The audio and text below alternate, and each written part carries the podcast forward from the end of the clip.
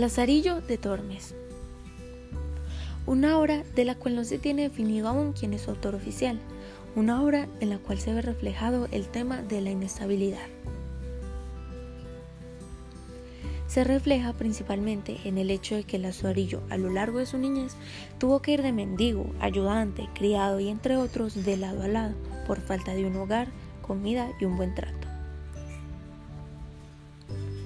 Esa condición de inicio con Tomés González y Antona Pérez, la familia de Lazarillo, en donde su padre muere tras luchar una batalla, y su madre, al enviudar, pues intentó conseguir un trabajo que otro, pero conoció un hombre.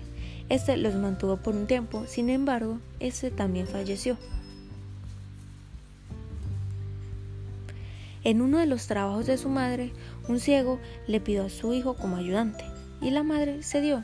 Así que aquí es donde empieza el desequilibrio e inestabilidad en la vida de Lazarillo.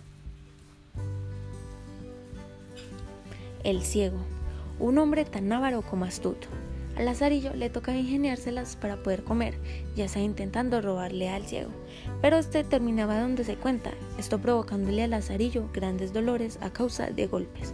Por esto mismo, Lazarillo se cansa del hombre y decide dejarlo. El clérigo, un hombre aún más egoísta que el ciego, que tenía que comer pero no le daba más que cebolla al pobre Lazarillo. Entonces este empieza a robar la comida del baúl en la cual el clérigo la guardaba. Una vez este sospecha, Lazarillo le va convenciendo de que son ratas, pero al final del cabo se da cuenta, le da una buena paliza y le echa a la calle. El escudero. Este ofrece a Lazarillo ser su criado, pero resulta que este era más pobre que él tanto así que Lazarillo tenía que compartirle la comida que conseguía. Este solo aparentaba tener dinero, hasta que un día tocan la puerta del escudero a reclamar una deuda, pero este escapa y resulta siendo él el que huye y abandona a Lazarillo. El fraile.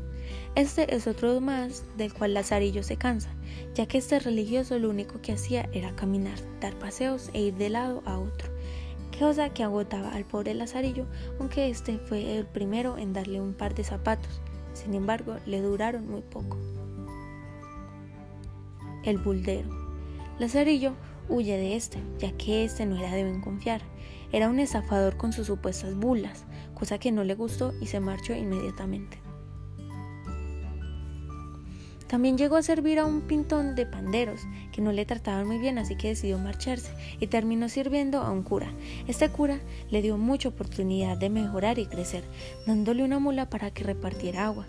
Así se fue ganando su primer dinero, pero ya después de un tiempo decide proseguir e ir en busca de cosas nuevas y mejores. Terminó estando con un alguacil, pero decidió no seguir ahí ya que le parecía poco riesgoso. Pero después de esto y de tanto buscar con qué sostenerse, se cruzó con el trabajo de pregonero del rey, esto dándole la oportunidad de obtener la mano de una criada que el rey le ofreció.